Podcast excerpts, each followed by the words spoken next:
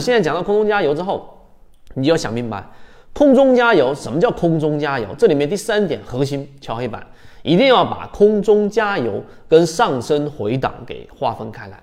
那很多人以为所谓的空中加油就是突过一出现一波上涨了，然后回踩到可能二十日均线或者三十日均线这种情况之下去做这样的一个操作，错了。这叫上升回档，不叫空中加油。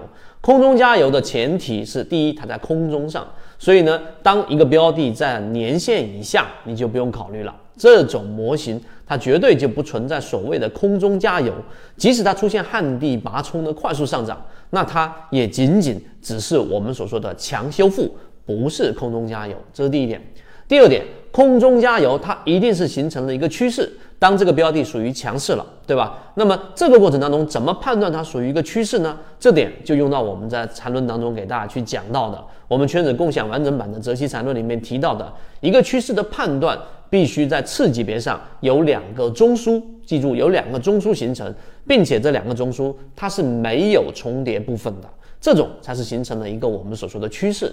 如果不在趋势之中，也不存在空中加油。这是第二点，第三点。空中加油呢和回档其实很容易模糊，因为当一个标的上涨一波之后回踩，它不属于空中加油。那空中加油，第一，它刚才我们说了，它属于强势。第三点当中，它必须有一个相对高的乖离率。这个乖离率是针对于我们说的趋势成本线的啊，你可以把它是做我们所说的趋势线，也可以是我们所说常规的二十日或者三十日均线。如果它刚好回踩，那就是上升回档。而它的乖离率一般情况之下达到百分之五前后，百分之五到百分之八。你看这个位置，我们是要找卖点的。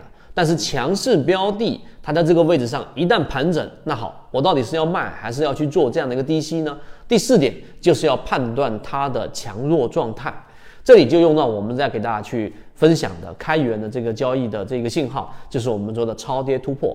所谓的空中加油，它一定是要处于黄色区域。啊，或者有一些是处于紫色区域，只有这种类型的标的，它才属于我们所说的强势的上涨。那么这个回档过程当中，就形成了一个小的平台，这个时候就得用到我们的平均趋势力度。当一个标的形成一个平台，其实这个时候啊，真正的技术性的东西就已经不是那么多了。那么你这个时候要放呢，就当它趋势成本力度出现了一个背驰，你就可能放一层到两层左右的一个仓位。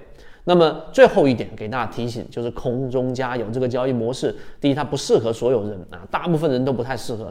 第二个，你的操作切记去重仓做空中加油，因为我们都希望我们的资金利用率提高，但实际上空中加油它的本身的成功率，我们跑过数据，它相比于我们所说的低息交易模式，相比于我们所说的上升回档交易模式，它都是相对来说比较低的，这就是我们说风险越大。它的整个机会也越大，这一点我们都知道。只是你要在其中权衡一个我们说的安全性或者说确定性，所以我们才说空中加油这种交易模式的仓位，在最后一点里面提醒，一般情况之下不要太重仓，只能做一些底仓的布局。当它形成二次突破了，这个时候你再去做补仓，这个才是正确的，至少我们说成功率比较高的交易模式。圈子从二零一六年到现在都分享模型，一方面是。